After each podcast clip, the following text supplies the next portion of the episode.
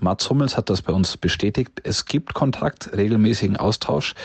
Und der Bundestrainer weiß, er könnte sich auf Hummels verlassen, wenn er ihn dabei haben möchte. Mats Hummels könnte nach der Abwehrleistung gestern gegen England nochmal ein Thema werden. Natürlich ist er ein Thema heute bei uns im Stammplatz, genauso wie das Spiel, das 3 zu 3 der Deutschen im Wembley. Und wir sprechen über den momentan wahrscheinlich teuersten Drittligaspieler der Welt, Nico Schulz.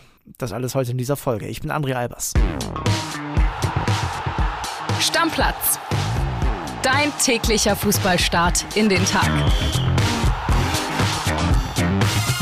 Euch einen schönen Dienstag und herzlich willkommen zu Stammplatz. Bei mir ist heute der Podcast-Papa, Flo Witte. Hi. Grüß dich, André. Hi. Flo, wir haben gestern zusammen Fußball geguckt und äh, waren in der ersten Halbzeit ganz schön gelangweilt, ne? Total. Ich musste mir in der Halbzeit erstmal unseren Kaffeevollautomaten in der Redaktion wieder anstellen um halb 10 Uhr abends, weil ich gedacht habe, äh, sonst überstehe ich die zweite Halbzeit nicht. Einschläferner Kick war eher so Sonntagsspiel Augsburg gegen Mainz. Äh, zweite Halbzeit dann äh, Wembley-Wahnsinn. Absolut. Also am Ende geht das Ding 3 zu 3 aus.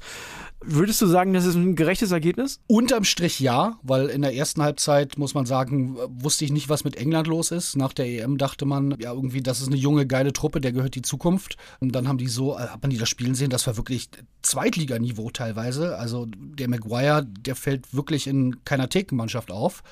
Zweite Halbzeit dann England Moral bewiesen, zurückgekommen, 0-2 aufgeholt, Spiel gedreht. Zwischenzeitlich hätte man sich auch nicht beschweren können, wenn sie es gewinnen. Wembley war da. Erste Halbzeit dachte ich, ist das ein Geisterspiel? Da haben wir wieder Corona. Ja. Und dann war auch Stimmung da. Also von daher unterm Strich muss man sagen, glaube ich, kann sich da keiner über das Ergebnis beschweren. Auch wenn natürlich die Ergebnisse hatte eh keinen sportlichen Wert mehr gehabt für die Tabelle in der Nations League, die ja nicht ganz an erster Stelle stehen, sondern man eher auf das Wie guckt. Und da muss man sich, glaube ich, schon Sorgen machen. Bevor wir auf unsere persönlichen Empfindungen äh, gleich nochmal eingehen, wir haben den Pöder Patrick und wir haben Kili. Der hat sich gemeldet. Wir hören erst mal rein, was die beiden sagen. Moin, der Pöhler hier. Deutschland 3-3 gegen England. Was soll man sagen? Das war ja mal wieder nix. Große Ansprache nach dem Spiel gegen Ungarn, alles wird besser. Was war's? War gar nichts.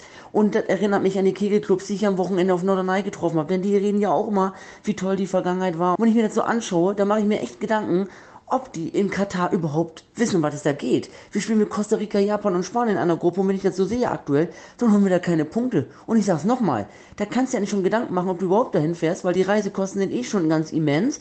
Da kannst du dir nicht lieber mal die Frage stellen, macht das nicht mehr Sinn, zwei Wochen in den Bierkönig auf Malle zu fahren, weil da kannst du das Geld effektiver anlegen und die Reisestrapazen sind nicht so hoch. Reißt euch mal den Arsch auf, ihr Schlaffis da aus Deutschland und seht zu, dass ihr mal ein bisschen Gas gebt, weil sonst wird das ein ganz kurzes Intermezzo in Katar. In dem Sinne, euer Pöhler mir fehlt einfach so der Biss in der Truppe. Wissen die alle nicht, was gerade so auch in Deutschland abgeht, dass die Fans die dann mal vergessen wollen, dass die Strompreise hochgehen, dass die Graspreise hochgehen und was wir noch alles so für eine Scheiße haben. Also mir fehlt da das Herz, mit dem unsere Jungs spielen und dass ein 19-Jähriger und der Torwart mit Abstand die besten Spieler bei uns sind. Also spricht doch dafür, dass da keiner so richtig weiß, um was es eigentlich geht. Also mich kotzt das richtig an. Also erstmal äh, lustiger Versprecher, der meint natürlich nicht die Gras, sondern die Gaspreise, also vermute ich jetzt mal.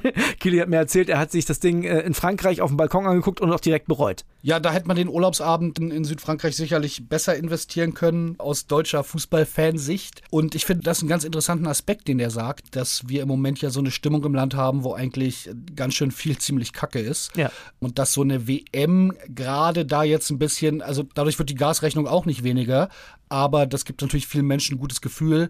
Das ist natürlich noch so ein bisschen extra Verantwortung, was man da hat. Ich würde jetzt nicht so weit gehen wie Killy und sagen, die haben keinen Bock. Ich finde, vor allem in der Abwehr muss man sagen, können wir es überhaupt auf dem Niveau, dass wir eine begeisternde WM spielen können, weil da muss man sich wirklich Sorgen machen. Okay, bevor wir jetzt noch weiter darüber sprechen, ich habe noch einen. Also ich habe nicht nur Killy, ich habe nicht nur Pöller Patrick, ich habe auch den Kollegen Tobi Altscheffel, war gestern im Stadion und der hat eine interessante Info zu Mats Hummels. Ja, kennen wir alle, Weltmeister 2014. Wir hören mal rein. Servus aus London, lieber André, Servus von der Nationalmannschaft. Wir berichten seit ja, über einer Woche, was alles beim DFB passiert. Und einer, der nicht mit dabei ist, der ist jetzt doch ganz großes Thema. In Bild haben wir über Mats Hummels geschrieben und den ja, Geheimplan, den es da im Hintergrund gibt. Kurze Erklärung dafür. Er ist jetzt nicht mit dem Kader mit dabei. Da werden einige sagen, wie kommt ihr jetzt auf den Hummels? Aber der Grund ist der. Bella Kotschap ist mit dabei zum ersten Mal ein Neuling, den Hansi Flick mal sehen wollte. Auf der anderen Seite bei Mats Hummels weiß er, was er an ihm hat. Die beiden kennen sich sehr lange und die beiden sprechen auch öfter miteinander. Mats Hummels hat das bei uns bestätigt. Es gibt Kontakt, regelmäßigen Austausch. Und der Bundestrainer weiß, er könnte sich auf Hummels verlassen, wenn er ihn dabei haben möchte. Heißt, wenn Hummels so weiterspielt wie in den letzten Wochen, Beispiel Spiel bei Manchester City, hat er überragend gespielt, ist in einer guten Form und die Deutschen bräuchten noch einen, dann wäre Hummels bereit mitzukommen. Er wäre im Kader für Katar auch dabei, wenn er kein Stammspieler wäre. Dieses Versprechen, diese Abmachung gibt's. Hummels sagt, er ist in einem Alter, wo er viel erlebt hat, wo er auch von der Bank vielleicht helfen könnte. Und von daher Nein, es ist nicht vorgesehen, dass er auf jeden Fall im WM-Kader ist, aber es ist genauso nicht ausgeschlossen. In der 55er-Liste wird er, denke ich mal, sicher dabei sein und dann schauen wir mal, was bis zur WM passiert und ob vielleicht ein Weltmeister von 2014 dann auch im Winter 2022 mit dabei ist. Liebe Grüße und bis bald. Also, Tobi sagt, im 55er-Kader ist er auf jeden Fall und vielleicht auch bei der WM mit dabei. Nach gestern habe ich da nicht so große Zweifel, der wird mitkommen. Musst du fast machen. Und wenn es so ist, das ist das genau das, was ich mir von so erfahrenen Spielern wünsche, wenn er gesagt hat, ich gebe mich auch mit der Rolle zufrieden, hier auf der Bank zu sitzen, ich mucke nicht auf, ich kann aber Erfahrung weitergeben und wenn ich gebraucht werde, Klammer auf, im Moment sieht es so aus, als ob man den an der Abwehr brauchen könnte, dann bin ich da, dann ist das eine super Lösung und dann macht Hansi Flick in dem Fall auf jeden Fall alles richtig. Ich sag dir eine Sache. Zur Halbzeit hätte ich nicht gedacht, dass wir beide uns über die schwache deutsche Defensive unterhalten. Hätte ich gedacht, boah, ist das unkreativ, da geht ja gar nichts. Und jetzt am Ende reden wir tatsächlich über die Abwehr. Ja, war in der ersten Halbzeit natürlich auch dem geschuldet, dass äh, England da uns einfach nicht besonders gefordert hat. Aber wenn man das sieht, den Elfmeter, den Schlotterbeck verschuldet. Ich glaube, das kann mal ein richtig, richtig guter Verteidiger auf absolut gehobenem europäischen Niveau werden. Ist er da schon? Hm, ich weiß es nicht so richtig. Man muss dazu sagen, der Bellingham macht das überragend und die trainieren natürlich auch jeden Tag zusammen. Der weiß, das hat man in der Saison auch schon ein paar Mal gesehen, der Schlotterbeck, der sucht gerne mal dieses Risikotackling. Das klappt in neun von zehn Fällen. Gestern war der zehnte. Ja, aber du musst halt als absoluter Weltklasse-Verteidiger und wenn wir darüber reden, wir wollen in den WM-Finale, dann musst du halt auf Weltklasse-Niveau spielen. Ne? Da darf es nicht passieren, klar. Da darf es dir dann eben nicht passieren. Und das sind so ein bisschen die Zweifel, die ich habe, ob er da schon in, in diese Rolle äh, reinwachsen kann oder ob das vielleicht noch zwei Jahre zu früh kommt. Das ist so, so was ich sehe. Und auch Thilo Kehrer, bei aller Liebe, also der spielt bei einem Kellerclub in England. Innenverteidiger. Ja. Ist bei uns jetzt als Rechtsverteidiger aufgestellt worden. Da muss man schon sagen, das spricht schon für sich, dass wir ein Problem haben. Und dann loben den alle, dass er so variabel ist. Ja, sorry, das zeigt mir einfach nur, dass wir keinen vernünftigen Rechtsverteidiger haben. Absolut. Heißer Tipp für alle Eltern, die hier zuhören und Kids in Fußballvereinen haben. Wenn ihr wollt, dass eure Kinder Nationalspieler werden, einfach auf dem Bolzplatz hinten rechts anbinden, nur hinten rechts spielen lassen. Hansi Flick ruft schneller an, als ihr gucken könnt. ja, stimmt auf jeden Fall. Also da wird man sich definitiv noch was einfallen lassen müssen auf der rechten Abwehrseite. Da bin ich mir auch sicher, ist das letzte Wort noch nicht gesprochen, auch wenn Hansi Flick auf Thilo Kehrer steht. Also der hat tatsächlich schon viele Spiele unter Hansi Flick gemacht. Ja, nichts gegen Thilo Kehrer. Der hat lange in, in Paris gespielt, hat sicherlich eine, eine gewisse internationale Erfahrung. Aber für eine Mannschaft mit unserem Anspruch, da kann es nicht sein, dass wir keinen anderen Rechtsverteidiger haben. Offenbar ist es so. Lass uns mal jetzt zu was Erfreulichem kommen. Da wird man ja fast schon traurig, wenn man hier über die Nationalmannschaft redet. Und ich meine, das war das letzte richtige Testspiel vor der WM. Wir wollen ja auch die WM-Stimmung nicht komplett wegreden. Wir freuen uns ja auch. Ne? Vorne sah das teilweise schon gar nicht so schlecht aus. Also Jamal Musiala, da frage ich mich, wie Hansi Flick sowas rechtfertigen wollen würde, wenn er den nicht in die Startelf stellt bei der Brauchst WM. du dich nicht fragen, ich lege mich fest und ich bin mir sicher, wenn der gesund bleibt und da sollten alle äh, deutschen Fußballfans dreimal auf Holz klopfen, dann wird der auf jeden Fall spielen. Der war der beste Mann und ja. das ist schon erstaunlich, so ein Spieler, der eigentlich seinen richtigen Durchbruch erst Anfang dieser Saison bei Bayern hatte, dass der wirklich mit Abstand der beste deutsche Mann ist. Jede gefährliche Aktion geht über den, der hat vor dem, ich weiß nicht was, das 2, 3-2, 3-3, den Ballgewinn äh, geholt. Der das 2-0 war das. Das 2-0, genau, richtig. Hat er den Ballgewinn rausgeholt, dann äh, hat er den Elver rausgeholt, wo man sagt, das sind genau diese Aktionen. Ne? Da steht dieser Maguire, der weiß gar nicht, was er machen soll. Der läuft genau richtig, geht genau richtig in den Zweikampf, holt den Elver raus. Super Spieler. Der, lege ich mich fest, wird unser Star bei der WM und der wird auch immer spielen. Ich bin gespannt, wie Hansi Flick es dann löst. Heute ist Müller draußen geblieben. Das ist sicherlich jetzt nicht so einfach, jedes Mal zu moderieren. Da werden auch Fragen kommen. Der hat auch einen Anspruch zu spielen.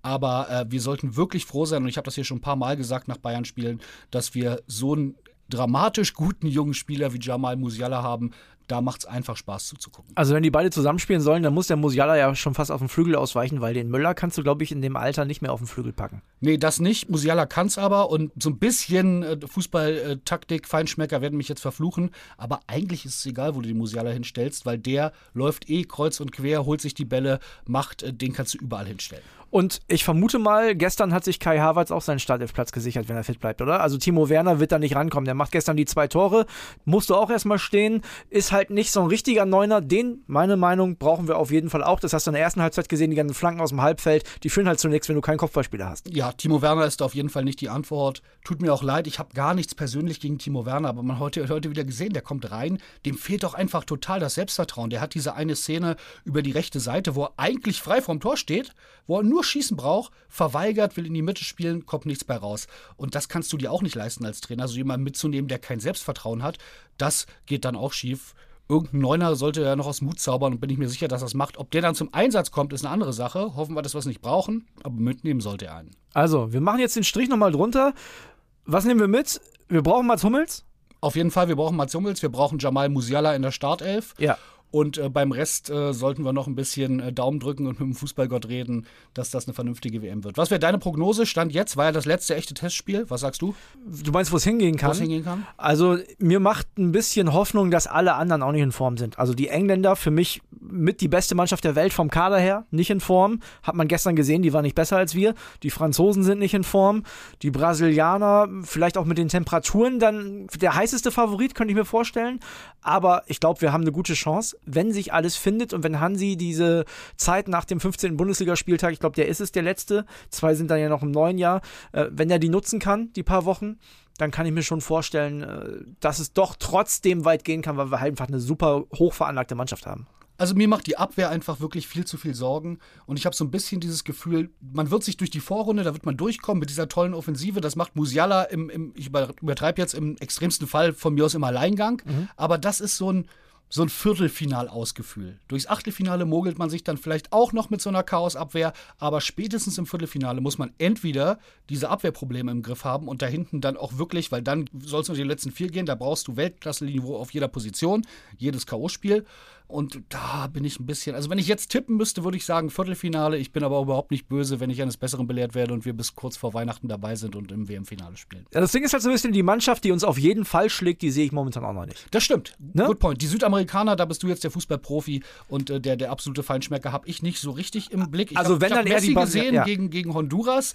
Honduras, okay, aber das war schon, den möchte ich nicht gegen unsere Stand jetzt äh, teilweise Trümmerabwehr zaubern sehen. Ja, aber die Argentinier sind als Gesamtmannschaft, glaube ich, dann am Ende auch vielleicht auch nicht gut genug. Also Brasilien kann ich mir vorstellen, alle anderen haben natürlich hochveranlagte Einzelspieler, aber ob die uns als Mannschaft schlagen, also wie gesagt, ich sehe niemanden, der uns hundertprozentig auf jeden Fall schlägt, auch die Franzosen in der momentanen Form nicht und auch sonst niemanden. Also von daher, es kann sein, dass Japan und Spanien uns raushauen in der Gruppenphase, wäre super GAU, kann aber auch sein, dass es weit geht. Also wir können jeden schlagen, uns kann jeder schlagen auch wenn wir jetzt nicht die ganz große WM-Lust haben, was es auf jeden Fall wird, ist spannend. Ja, mehr Spannung geht gar nicht. Super. Flo, ich danke dir. Auf die Nationalmannschaft machen wir jetzt einen Deckel drauf. Ein Thema habe ich noch für euch und da geht es um einen Spieler, der war auch Nationalspieler, ist jetzt aber von einem WM-Ticket für Katar so weit entfernt wie Flo oder ich, würde ich sagen.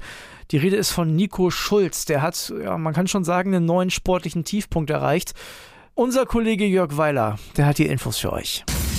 WhatsApp ab. André Albers, du alte Podcast-Granate. Ich wünsche dir auf jeden Fall mal erst äh, zuallererst alles Gute und dass du ganz schnell wieder gesund wirst. Also für alle, die es nicht wissen, der arme André hat sich den Arm gebrochen. Aber jetzt weiß er wenigstens, warum er einen Podcast macht und eben kein Schreiberling bei der Bild geworden ist. Jetzt zu der eigentlichen Frage, also Nico Schulz. Das ist wirklich schon ein sportliches Desaster, was sich da in Dortmund abgespielt hat. Man muss sich das nochmal vergegenwärtigen.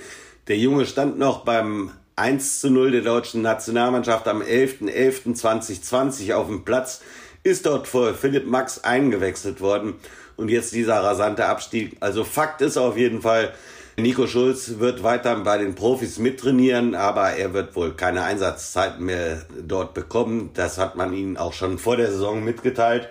Und deshalb wird er jetzt wohl das eine oder andere Mal als U23-Spieler auftauchen, so wie er das vergangenen Donnerstag getan hat Da haben die Dortmunder Reserve ein Testspiel gegen die Go Ahead Eagles und Schulz stand eine Stunde lang auf dem Platz.